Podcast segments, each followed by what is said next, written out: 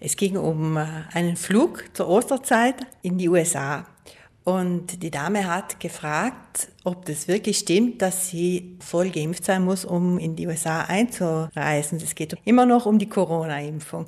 Und tatsächlich ist es so. Im Moment ist das immer noch Pflicht.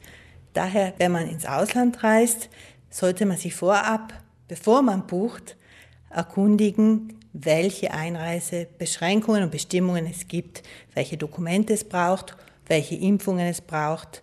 Der gute Tipp dafür ist äh, die Webseite des Außenministeriums viaggiaresicuri.it.